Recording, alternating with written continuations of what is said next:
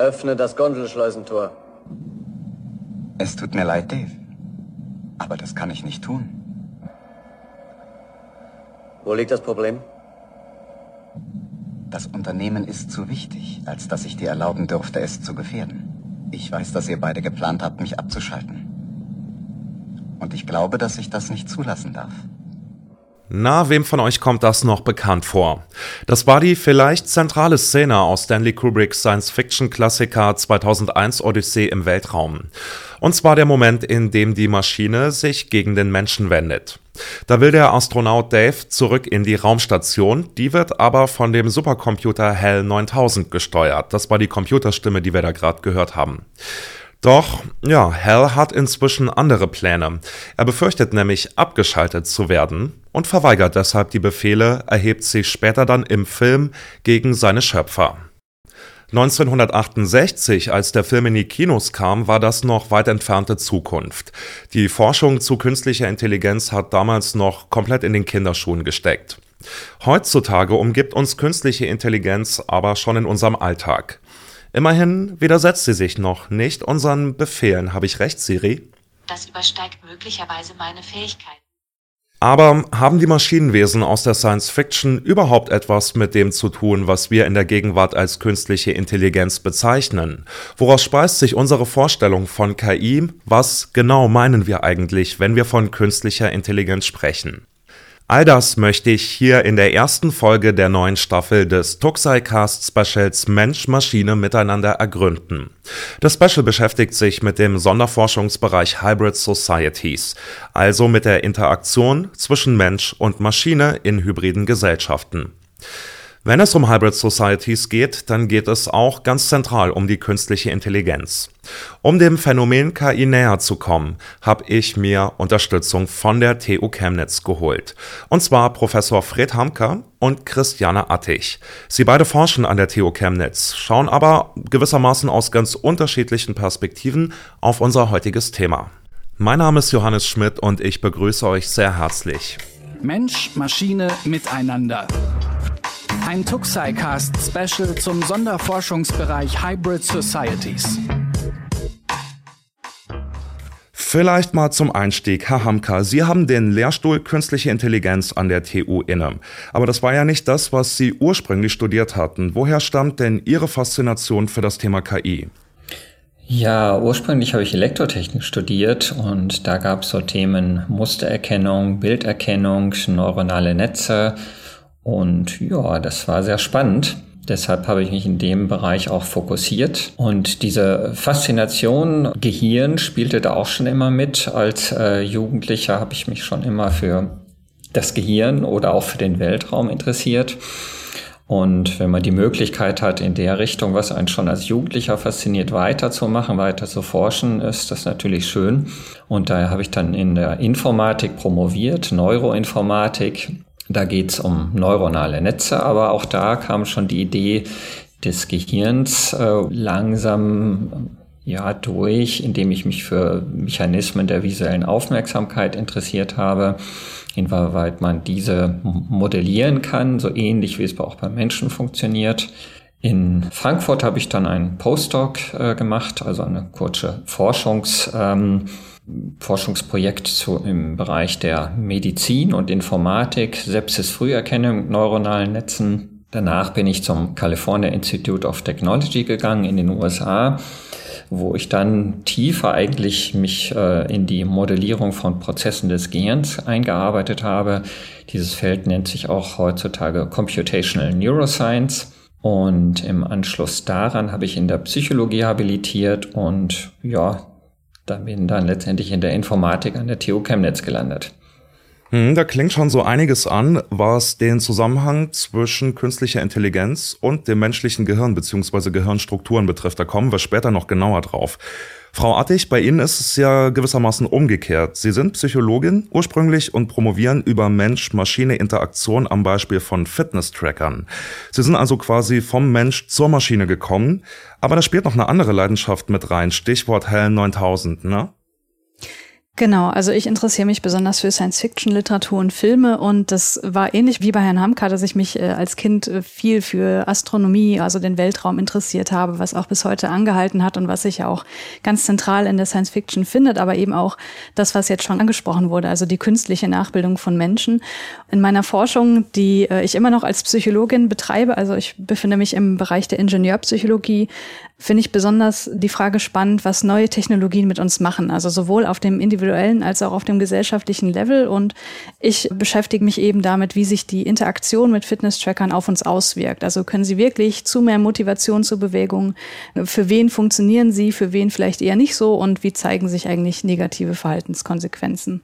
Ja, das war gerade schon das Stichwort. Wie sich Technologie, wie sich künstliche Intelligenz auf unser Zusammenleben auswirkt, das ist auch die Überschrift unseres Tuxicast Specials Mensch-Maschine miteinander.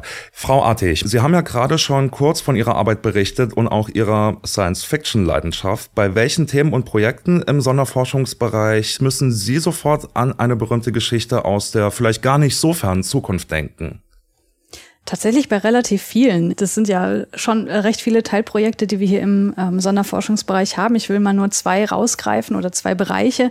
Zum einen haben wir ein Teilprojekt über Anthropomorphismus, also wie menschenähnlich muss eine verkörperte digitale Technologie sein, um eine hohe Akzeptanz bei den NutzerInnen und ähm, positive Interaktionserfahrungen hervorzurufen. Und damit verbunden sind dann noch verschiedene Teilprojekte, die sich mit menschenähnlichen Bewegungen beschäftigen, zum Beispiel von Avataren oder Robotern.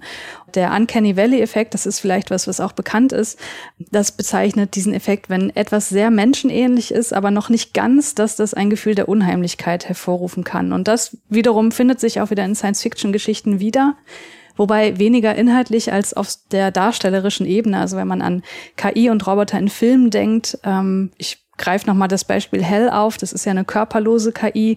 Daher könnte man annehmen, na ja, es ist ja relativ unmenschlich. Er hat ja einfach gar keinen Körper, aber seine Art zu kommunizieren ist dann eben doch wiederum sehr menschlich, bis dann an einem gewissen Punkt im Film die Kommunikation zusammenbricht und Hell dann vermeintlich verzweifelt versucht, durch ein Kinderlied seine Menschlichkeit aufrechtzuerhalten. Also das ist was, was zumindest in gewisser Art und Weise auch im SFB äh, wiedergespiegelt ist, natürlich auf einer etwas praktischeren Ebene, wenn es eben um verkörperte digitale Technologien geht und wie die gestaltet sein sollen.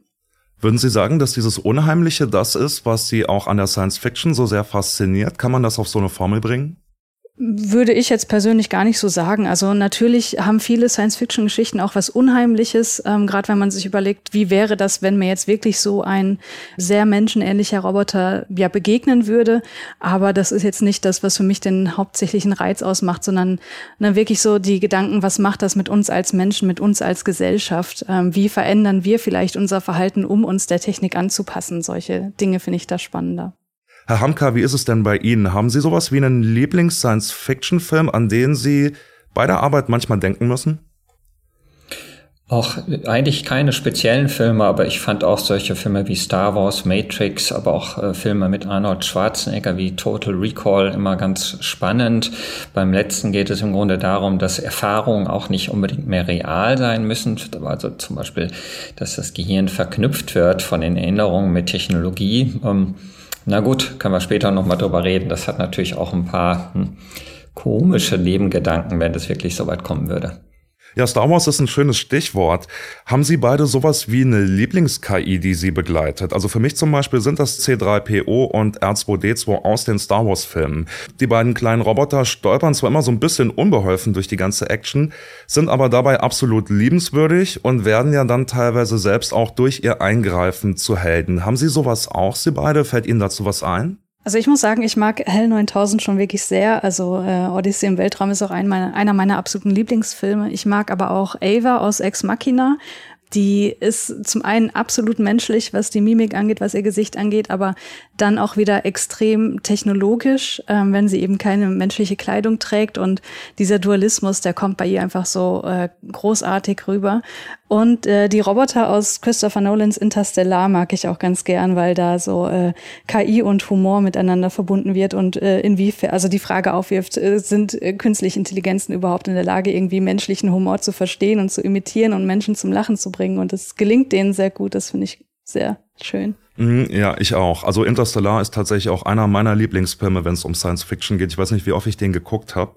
Es gibt einige Helden der KI, wenn man das so nennen kann, aber auch so manchen KI-Horror also wenn ich an Matrix denke, Terminator, iRobot, diese Geschichten entführen uns ja eher in Welten, in denen wohl die meisten von uns jetzt nicht unbedingt gerne leben würden. Was von alledem ist realistisch, vielleicht sogar heute schon von Relevanz? Darauf wollen wir jetzt als nächstes Mal genauer schauen.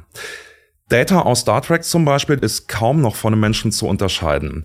Wie weit ist die Forschung da tatsächlich? Müssen wir uns schon in absehbarer Zeit mit Maschinen drüber streiten, ob sie uns wieder ins Haus bzw. ins Raumschiff reinlassen, wie mit HAL 9000? Wie nah sind wir denn an der Maschine, die eigene Schlüsse zieht, eigene Entscheidungen trifft, die wir als Menschen vielleicht schon gar nicht mehr nachvollziehen, nachverfolgen können? Ähm, Im Grunde hat man sich schon immer am Vorbild des Gehirns orientiert, allerdings mit unterschiedlichen Graden der Abstraktion. Die ersten Ansätze waren geprägt von Logik, Expertensystemen, wo allerdings der Mensch den Maschinen das Wissen mitgegeben hat. Danach kamen allerdings mehr und mehr lernfähige Systeme auf, wie neuronale Netze oder das ganze Spektrum des maschinellen Lernens. Und gerade die neuronalen Netze wurden nochmals weiterentwickelt und übertreffen nun in einigen ja, eng noch äh, begrenzten Domänen die Fähigkeiten des Menschen.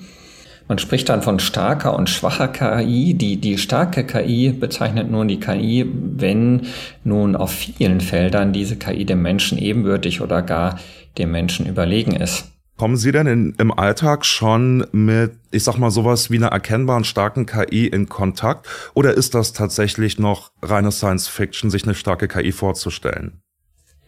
Ja, es, es gibt aktuelle Forschung. Im Alltag sieht man das noch nicht, aber es gibt aktuelle Forschung, die jetzt versuchen, an die starke KI ranzukommen.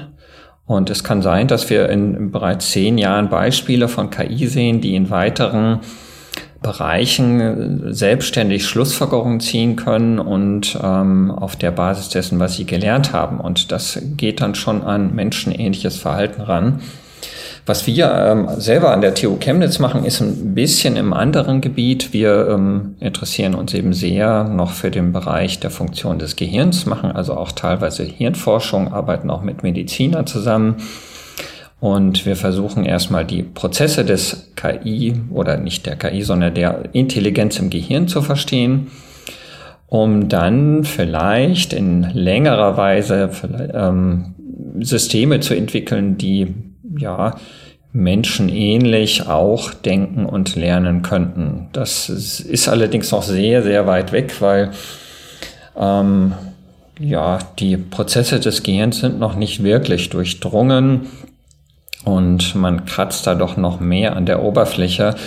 Und ich denke, die ersten Impulse kommen jetzt eher von der, von der klassischen KI, von den neuronalen Netzen, die ja ein bisschen abstrahierter sind von den äh, Neuronen des Gehirns und ähm, die also insbesondere mit der enormen Computertechnik äh, demnächst doch für Aufsehen erregen werden. Was mich interessiert bei der Unterscheidung zwischen starker und schwacher KI ist, wenn man an eine schwache KI denkt, so prototypisch vielleicht so ein Schachcomputer oder so, da ist ja völlig klar, wozu der gebaut wird. Was ich mich frage, was ist denn eigentlich die Anwendung von so einer starken KI, wie Sie die gerade beschrieben haben? Also geht es dann nur darum, irgendwie zu zeigen, wir können das jetzt, wir können dieses Gehirn so äh, super gut nachbilden, dass eben die ganzen Lernprozesse, die ganzen ähm, ja, menschlichen Prozesse der Informationsverarbeitung ablaufen oder worum geht's denn da? Ja, was sind die Anwendungsgebiete? Im, im Grunde läuft es immer darauf hinaus, dass man mehr und mehr ähm, die KI dafür einsetzt, was, was heute der Mensch macht. So wurde auch mal die KI definiert ähm, von äh, Forschern vor 20 Jahren oder 30 Jahren, das ist schon her, dass man sagt, KI ist immer das, äh, was Maschinen heute noch nicht können, aber demnächst können lernen sollen. Ja, darauf läuft es hinaus, dass äh, mit zunehmender Intelligenz von Maschinen diese Aufgaben übernehmen, die heute der Mensch macht. Und der Mensch muss dann natürlich, wenn man die denn so einführt in der Gesellschaft, wiederum neue Arbeitsfelder für sich entdecken und ähm, realisieren. Also Sie beschreiben das jetzt so, dass es in Bezug auf zu erledigende Aufgaben, Tätigkeitsfelder hingedacht wird. Ist das das, was in der Forschung passiert, dass anhand oder mit Blick auf konkrete Aufgaben geforscht wird? Oder versucht man zunächst mal einfach zum Beispiel Strukturen des Gehirns nachzubilden und dann zu schauen, was passiert, ohne jetzt äh, gleich schon, wie soll ich sagen, einen Zweck im Kopf zu haben? Ja, selbstverständlich beides. Was jetzt sehr am vogue ist, ist natürlich die Entwicklung von autonomem Fahren. Das ist also sehr aufgabenbezogen, dass man sagt, okay, wir wünschen uns jetzt ähm, künstliche Systeme, die jetzt Autos navigieren und wir können diese Zeit nutzen ähm, und arbeiten, schlafen oder und uns unterhalten. Ähm, dann gibt es natürlich andere Forschung, die wirklich äh, ja, versuchen, in der Grundlagenforschung voranzukommen, in dem Sinne, dass man erstmal verstehen will, was ist überhaupt Intelligenz und äh, wie kann man auch aus dem Gehirn lernen und wie kann man Systeme entwickeln, die irgendwann selber denken und Schlussfolgerungen ziehen. Die heutige KI denkt ja nicht wirklich. Sie hat im Wesentlichen gelernt, aus ganz vielen Beispielen eine Schlussfolgerung zu ziehen, die sie dann generalisiert anwendet, also in leicht anderen Kontexten anwendet. Ja, genau, das ist für mich der spannende Punkt. Sie sagen es, Herr Hamka. Eine KI als eigenständig denkender Akteur neben oder auch gegen den Menschen. Und das ist ja ein derzeit noch fiktives Szenario, das aber auch die Science Fiction stark beschäftigt hat. Und da frage ich mich, ist unsere Vorstellung von der starken KI vielleicht im Wesentlichen von der Fantasie der Autoren beeinflusst oder sogar geprägt? Ja, also künstliche Intelligenzen beziehungsweise Anwendungen wie humanoide Roboter sind ja neue Technologien, mit denen viele Menschen noch keine Interaktionserfahrung gemacht haben, beziehungsweise sind ihnen die Interaktionserfahrung vielleicht gar nicht richtig bewusst. Also Siri ist vielleicht noch etwas, wo wir denken, okay, das, da ist es ein bisschen offensichtlicher, aber sowas wie so ein Spotify-Algorithmus, der mir neue Musikvorschläge macht, ähm, da mag es vielleicht nicht ganz so offensichtlich sein. Das heißt, wenn man jetzt Menschen nach ihren Einstellungen oder ihrer Akzeptanz von künstlicher Intelligenz Intelligenz und damit verbundenen Zukunftstechnologien befragt, dann müssen sie zwangsläufig eben auf andere Informationsquellen zurückgreifen als ihre eigene Erfahrung. Und eine dieser Informationsquellen ist eben die Darstellung von KI und Robotern in Science-Fiction, Film, Literatur, wie auch immer. Auch in digitalen Spielen sind Roboter ja auch ein äh, Riesenthema. Die These, dass Menschen diese Erzählung nutzen, um ihre Einstellung zu Robotern und KI zu bilden, wurde auch schon durch empirische Ergebnisse tatsächlich belegt und unterstützt. Ähm, Herr Hamka, merkt man das in der Forschung? Spüren Sie das, dass Vorstellungswelten zu KI, die Annahme, was KI ist, tatsächlich durch Science Fiction oder aus der Science Fiction gespeist wird? Oder, ähm, wie soll ich sagen, hat sich die Wissenschaft da längst emanzipiert von der, von der Literatur? Ja, ich denke, dieses Wechselspiel äh, existiert schon. Im Moment sind die Roboter natürlich noch reine Maschinen. Insofern sind auch die Asimovschen Robotergesetze vergleichsweise umzusetzen ähm, oder vergleichsweise einfach umzusetzen.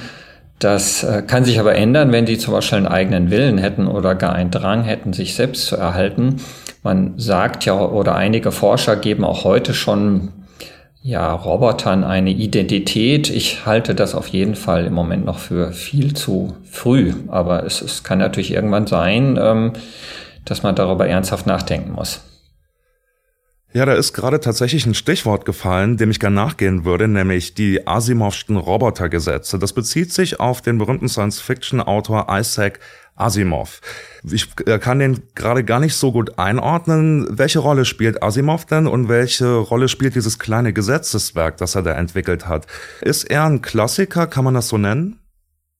Ich würde auf jeden Fall sagen, dass er ein Klassiker der Science-Fiction-AutorInnen ist. Ähm, auch einer der glaube ich, das Genre und gerade wie wir über Roboter und künstliche Intelligenzen nachdenken, sehr geprägt hat, auf jeden Fall. Also die berühmten Robotergesetze, die er in seinem Kurzgeschichtenband Ich der Roboter niedergeschrieben hat, ähm, die sind, glaube ich, schon was die, äh, was, was auch immer noch das Denken prägt darüber, wie wir in der Realität mit Robotern und künstlichen Intelligenzen umgehen möchten. Ähm, darüber hinaus gibt es aber natürlich noch viel, viel mehr Fragestellungen, ähm, die sich Science-Fiction-AutorInnen gestellt haben und äh, die wir ähm, in Werken, die eben einen Bezug zur KI haben, finden. Also beispielsweise ähm, ja, die ganz großen Narrative der Menschheit, wie was macht einen Menschen zum Menschen oder was ist, wenn sich künstliche Menschen gegen uns richten, das sind natürlich auch Dinge, die da ganz oft verhandelt werden und die tatsächlich oft so einen dystopischen Charakter haben. Und äh, da ist aber Asimov einer, der so ein bisschen davon abweicht, weil seine Geschichten gar nicht so dystopisch sind. Also die sind ähm, relativ realitätsnah. Also ich beziehe mich jetzt hier vor allem auf die Kurzgeschichtensammlung, die ich gerade äh, erwähnt habe, ähm, die auch immer wieder Gefahren aufzeigen oder Risiken, die mit der Entwicklung einhergehen, aber dennoch äh, so einen positiven Grundton behalten. Hm, spannend, Sie sprechen es an, Frau Attig. Es gibt da gewissermaßen zwei Grundströmungen in der Sci-Fi-Literatur. So beschreiben es zum Beispiel auch die Literaturwissenschaftler Ingo Irsigler und Dominik Ort. Die eine Art von KI, wie zum Beispiel bei Matrix, ich vermute mal, den haben wir alle gesehen, verfolgen eigene Ziele bis hin zu Dominanz über die Menschheit, wenn man so will. Der andere KI-Typ strebt im Gegensatz dazu eher danach, selbst menschlich zu werden, inklusive Liebe und Zuneigung. Frau Attig, welche dieser beiden KI-Archetypen, nenne ich es jetzt mal, spielt denn in der Science-Fiction die größere Rolle? Also geht es meistens eher um die seelenlose Unterdrücker-KI oder eher um den Androiden von nebenan, der gerade Liebeskummer hat? Was würden Sie sagen? Also ich weiß nicht, ob man das irgendwie äh, tatsächlich zahlenmäßig belegen kann, aber ähm, ich finde die Unterscheidung, die hier aufgemacht wurde, äh, wurde durch diese beiden Wissenschaftler ganz interessant, weil ich hätte jetzt erstmal eine andere Unterscheidung getroffen, nämlich äh, KIs in Science-Fiction-Werken, die an einen meist humanoiden Körper gebunden sind, wie zum Beispiel in Terminator, Ex Machina oder auch die Serie Westworld, die das ja ganz zentral äh, behandelt und solche, in denen KI eben nicht an einen Körper gebunden ist und wo die Körper dann abstraktere Formen annehmen, wie zum Beispiel Odyssey im Weltraum oder auch Hör oder Matrix. Diese beiden Darstellungen sind oft, aber ich glaube nicht immer mit unterschiedlichen Narrativen verbunden, die Sie gerade auch angesprochen haben. Also Geschichten über Körper-KIs sind oft mit den Fragen nach einem Bewusstsein verbunden, also beispielsweise Ex Machina, da geht es ja ganz äh, zentral darum, ob der Roboter Eva ein menschenähnliches Bewusstsein hat und was sie noch vom Menschen unterscheidet. Geschichten über körperlose KI gehen oft noch einen Schritt weiter, indem sie eben diese Geschichten über intellektuelle Überlegenheit und Machtdominanz erzählen, also über Superintelligenzen, die die menschlichen Fähigkeiten um ein Vielfaches übertreffen und die auch äh, Kontrolle über die Menschheit erlangen können, während die Menschen eben die Selbstbestimmung verlieren, wie wir das in 2001 haben beispielsweise. Was aus beiden Strängen mit gewissen Ausnahmen hervorgeht, ist oft so eine technikkritische Haltung, die sich dann auch auf die Rezipientinnen übertragen kann, während die Chancen solcher Technologien oft nur angedeutet werden. Haben Sie den Eindruck, dass die Frage der Körperlichkeit die eigentlich zentrale ist? Und das würde ich auch gern rüberspiegeln an Herrn Hamka. Ist das was, was wichtig ist in der Wissenschaft? Wie kommt Ihnen beiden das vor? Nee, das gibt es immer wieder, auch in der Forschung. Es, es gibt äh, Verfechter von Forschern, die sagen, wir, wir können KI eigentlich nur entwickeln, wenn es auch einen Körper hat, weil die äh, Interaktion mit der Umwelt entscheidend ist, auch Dinge zu lernen. Ähm, da geht es eben darum, wie solche Systeme eben äh, Weltwissen erwerben können. Wenn sie selbst quasi nur gefüttert werden mit Daten, dann ist das nicht gerade unbedingt Weltwissen. Und deshalb sagen einige Forscher, es, es braucht eine Embodied Intelligence, das heißt eine Verkörperung von Intelligenz, dass diese Systeme eben Weltwissen lernen, indem sie in der Welt agieren und Erfahrungen sammeln. Wie nah sind wir denn tatsächlich, was den Stand der Forschung angeht? Wie nah sind wir Maschinen mit einem eigenen Bewusstsein? Weil das ist ja ein Begriff, in Topos, das in dem Zusammenhang auf jeden Fall eine große Rolle spielt, Körper hin oder her. Zeichnet sich da sowas wie eine Bewusstwerdung ab? Kann man das sagen? Mhm. Ja, das Feld Bewusstsein ist natürlich erstmal eng mit der Neurowissenschaft verknüpft, die erforscht ja auch aktiv das äh, Bewusstsein und möchte herausfinden, welche Bereiche des Gehirns braucht es denn für Bewusstsein? Auch da weiß man es noch nicht wirklich. Es gibt natürlich auch manche Forscher, die sagen, man braucht nur ausreichend ähm, komplex zu sein und dann steht, entsteht automatisch so etwas wie ein Bewusstsein. Ähm, aber bisher gibt es da sowohl in der Hirnforschung als auch in künstlichen Systemen noch keinen klaren Durchbruch, äh, dass sich das abzeichnet. Aber wie gesagt, diese Forschung an diesem Feld gibt es. Frau Attig, Sie sind ja Psychologin, äh, promovieren momentan auch in Psychologie. Ist das was, ähm, wie soll ich sagen, woran Sie anknüpfen können? Treffen Sie da Themen aus der Psychologie, aus der psychologischen Forschung wieder in der Science Fiction?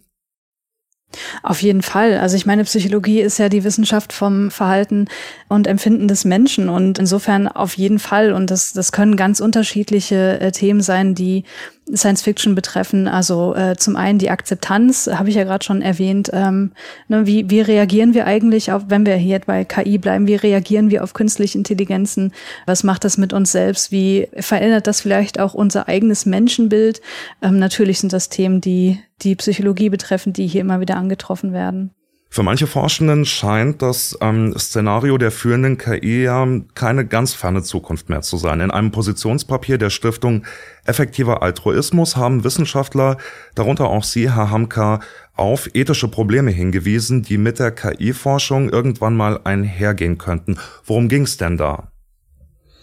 Ja, das, das kam eigentlich ähm, von Herrn Professor Metzinger, ähm, der an der Bewusstseinsforschung arbeitet, aber sehr eng auch im ethischen äh, Bezug dazu sieht.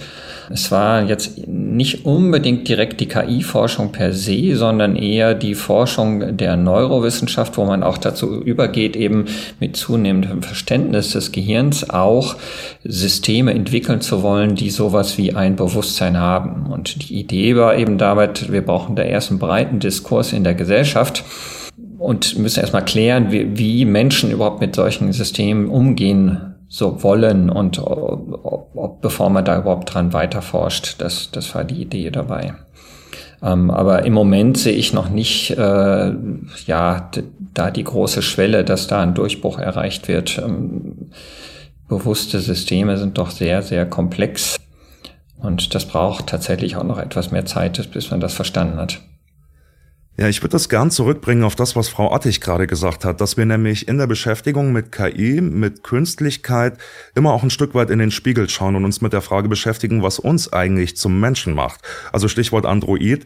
Was nehmen Sie, Frau Attig, aus der Science Fiction mit, wenn es um die Frage geht, was den Mensch zum Menschen macht, wenn Roboter ihm schon, also ab einem gewissen Punkt bis ins kleinste Detail ähneln, gleich werden? Gibt's da ich sag mal, große Narrative, bekannte Narrative in der Science Fiction zu? Gibt's definitiv. Ich würde die Frage aber gern noch ein bisschen anders beantworten äh, oder versuchen zu beantworten, weil ähm, ich fand das ganz interessant, was Herr Hamka gerade gesagt hat, weil ich gehöre zu denen, die anzweifeln, dass KI jemals ein menschenähnliches Bewusstsein entwickeln können, beziehungsweise dass das irgendwie programmierbar ist. Und deswegen glaube ich, sind die Aspekte, die den Menschen zum Menschen machen, immer mit dem Bewusstsein verknüpft sind. Also im Grunde das, was wir aus der Philosophie als Qualia-Debatte kennen, also Qualia als subjektiver Erlebnisgehalt mentaler Zustände, also mit anderen Worten, wie es sich anfühlt, ein Mensch zu sein, wie es sich anfühlt, traurig zu sein, Mitgefühl zu haben und so weiter. Und ich glaube schon, dass Roboter in der Lage sein werden, empathisch zu handeln, also sozusagen kognitiv abzuwägen, ob das Gegenüber gerade traurig ist und dann, weil er eben so programmiert ist, auch Trost zu spenden. Ähm, aber aus eigener Erfahrung wirklich zu wissen, warum Trost jetzt gerade angebracht ist, also sowas wie Theory of Mind zu besitzen und Perspektivenübernahme zu beherrschen und Emotionen nicht nur irgendwie zu erkennen, zu identifizieren, sondern vielleicht auch ähm, ja, also subjektiv zu spüren. Und das ist, glaube ich, was, was meines Erachtens ein Roboter nicht können wird und was man aber in Science-Fiction-Literatur und ähm, Film ganz, ganz oft sieht, dass eben diese, diese Barriere dann doch überschritten wird. Und vielleicht irre ich mich auch und irgendwann können Roboter das und die haben ein richtiges Bewusstsein. Also da wäre ich natürlich extrem dran interessiert, wenn das zu meinen Lebzeiten noch irgendwie umgesetzt wird. Aber ich bezweifle es, weil wir auch immer noch nicht wirklich wissen, durch welche Mechanismen und Prozesse unser Bewusstsein überhaupt entsteht. Ja, ich teile erstmal die Gedanken von Frau Attich, indem ich ja vorhin auch sagte, man hat da den großen Durchbruch noch nicht erreicht, auch in der Hirnforschung noch nicht. Ähm, aber ich würde es nicht ausschließen, dass es überhaupt nicht möglich ist. Ähm, es, es braucht aber einfach etwas mehr Zeit, denke ich. Okay, verstehe. Also die bewusste KI ist vorstellbar, aber ob sie Realität wird, das können wir hier heute jetzt noch nicht klären. Zumindest aber bringt uns die künstliche Intelligenz mit fantastischen Gedankenexperimenten in Berührung. Es ist insofern also auch kein Wunder, dass die KI seit jeher zu den Lieblingsthemen der Science Fiction gehört. Wir wollen den Fokus jetzt aber nochmal stärker darauf lenken, was bereits Realität ist. KI-Utopien wie auch Dystopien werden uns nämlich nicht erst in ferner Zukunft beschäftigen. Sie, man könnte sagen, entfalten sich bereits jetzt in der Gegenwart. Herr Hamka, geben Sie uns vielleicht mal einen kleinen Einblick in Ihre gegenwärtige Forschung. Nehmen Sie uns da mal mit. Woran arbeiten Sie zurzeit? Also was ist quasi Thema am Lehrstuhl Künstliche Intelligenz der TU Chemnitz. Ja, wir hatten schon ein bisschen angedeutet, ähm, wir arbeiten an Systemen nach dem biologischen Vorbild. Das heißt, wir haben sehr viele Projekte, wo wir auch mit Mediziner, mit Neurowissenschaftlern zusammenarbeiten, um erstmal das Gehirn zu verstehen, indem wir zum Beispiel Modelle entwickeln, ähm, die ähnlich verschaltet sind wie im Gehirn und dass Simulationen dann auch, ähm, sage ich mal, vergleichbar sind mit Verhaltensdaten in, in Tierexperimenten oder auch äh, Ableitung von Neuronen ähm, im Gehirn ähm, bei Lebewesen. Und ja, das ist Neurowissenschaft, Medizin. Ähm, das ist Grundlagenforschung, das kann mal zu was nützlich sein, kann für Behandlungserfolge ähm, bei Parkinson haben wir einige Projekte ähm, vorteilhaft sein. Das ist aber erstmal reine Grundlagenforschung. Ähm, darüber hinaus versuchen wir allerdings von den Dingen, die wir dann gelernt haben über die Funktion des Gehirns, auch ähm, ja, Modelle zu entwickeln, die so etwas wie Intelligenz zeigen, die also auch lernen können durch Verhalten, durch Feedback, um dann zum Beispiel Objekte zu erkennen, Aufmerksamkeit zu steuern oder ähm, einen äh, Roboter, einen menschenähnlichen Roboter steuern, der dann Feedback bekommt über taktile Haut. Äh, das sind alles so Projekte, ähm, an denen wir jetzt arbeiten. Die Dinge, die Herr Hamka gerade genannt hat, sind das auch Themen der Psychologie, an die Sie anknüpfen können? Also definitiv sind das Themen der Psychologie. Also ähm, die Nachbildung des menschlichen Gehirns, das ist jetzt auch nichts ähm, super Neues. Das wurde ja auch schon im Bereich der, der Kybernetik versucht und so weiter. Und natürlich sind das auch großartige Chancen, psychologische Prozesse dann wiederum zu untersuchen und äh, eben mit diesen Modellen, die dort geschaffen werden. Also definitiv sind das Dinge, wo die Psychologie ansetzen kann, wo die Psychologie aber auch, äh, denke ich, Input geben muss, ähm, wenn es darum geht, ähm, beispielsweise neuronale Netzwerke zu trainieren trainieren, um dort eben ja auch immer äh, mit menschlichen ProbandInnen zu überprüfen, ob das, was dort hinten rausfällt als Antwort eines solchen neuronalen Netzwerkes überhaupt plausibel ist. Also ich glaube, dass die Psychologie in diesem interdisziplinären Diskurs auf keinen Fall ausgeklammert werden darf. Wir haben viel gesprochen über Probleme, die künstliche Intelligenzen in der Science Fiction ausmachen können. Vieles davon scheint ähm, zumindest jetzt in naher Zukunft nicht unbedingt realistisch zu sein. Welche Probleme und Herausforderungen kommen denn absehbar auf uns zu nach dem derzeitigen Stand? Was würden Sie sagen, was macht Ihnen Sorgen, wenn es um das Thema KI geht? Ja, wir hatten schon mal den Punkt Ethik besprochen und die KI hat ja erstmal keine eingebaute Ethik. Und äh, daher kann sie natürlich auch zum Nachteil des Menschen eingesetzt werden, je nachdem, wer die, äh, in welchen Händen die KI ist. Ähm, in Europa macht man immer wieder deutlich, dass sie nur die gute KI verwenden möchte und unterstützt auch diese Position, indem sie Ethiker und äh, KI-Forscher direkt an einen Tisch bringt. Ähm, meines Erachtens ist allerdings weniger die KI-Forschung per se das Problem, denn die ist ohnehin weltweit verbreitet und daher auch nicht wirklich effektiv kontrollierbar, sondern eher die gesellschaftlichen Rahmenbedingungen. Und Europa grenzt sich da gerne von China ab und es wird gelegentlich auch über das äh, chinesische Sozialpunktesystem gelächelt, wo ja KI eingesetzt wird, um zwischen guten und schlechten Bürgern zu unterscheiden. Und dieses, Belohn, dieses System belohnt also einen Teil der Bürger für moralisch konformes Verhalten und bestraft andere. Jetzt ist es so, dass Umfragen zufolge die Chinesen dieses System gar nicht so schlecht finden, weil es eben auch dem Staat hilft, das Fehlverhalten der Bürger zu erkennen und zu minimieren. Nun ist es so, in, in der Corona-Krise zeigen sich jetzt allerdings auch in Europa ähnliche Tendenzen. Grundrechte werden jetzt auch bei uns ähm, bei nicht moralisch konformem Verhalten eingeschränkt und einige Bürger wünschen sich gar eine Bestrafung von Menschen, die nicht einmal gegen Recht verstoßen, aber die sich eben nicht moralisch konform verhalten. Auch hier hat man sich des Narrativs eines guten und schlechten Bürgers bedient und das leider auch auf der Ebene von äh, hohen Entscheidungsträgern. Meiner Meinung nach ist es daher wichtig zu erkennen, dass wenn es eine Gesellschaft, die Grundrechte als feste Pfeiler anerkennt, hat sie eine rechtliche Basis, diesen Tendenzen eines Sozialpunktesystems oder ähnlichem zu widerstehen. Wenn aber die Interessen der Gesellschaft höher als zentrale Grundrechte eingestuft werden, dann öffnen wir allerdings eine Tür in der Richtung eines Staates, der seine Bürger anhand der von ihm definierten Moral bewertet und kontrolliert. Also was ich jetzt dabei betonen möchte, ist, dass die Grundrechte Rechte eines jeden Menschen sind, die allenfalls für eine sehr kurze Zeit oder in einem Notfall eingeschränkt werden dürfen, aber nicht zugunsten angeblich höherer gesellschaftlicher Ziele. Wenn man diese Grundrechte aufweicht, dann hat man äh, auch die KI zur Kontrolle des Bürgers eingesetzt. Ist das was, was genuin mit den Möglichkeiten der künstlichen Intelligenz zusammenhängt oder sind das nicht vielleicht Dinge, die schon immer möglich waren, schon immer geschehen sind und in denen KI jetzt zum Werkzeug werden kann? Also wie meinen Sie das?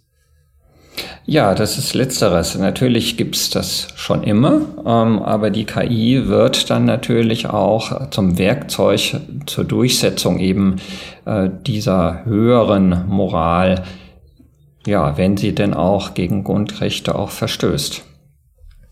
Kann uns die Science Fiction da als Orientierung dienen, wenn wir in die Zukunft schauen, Frau Attig?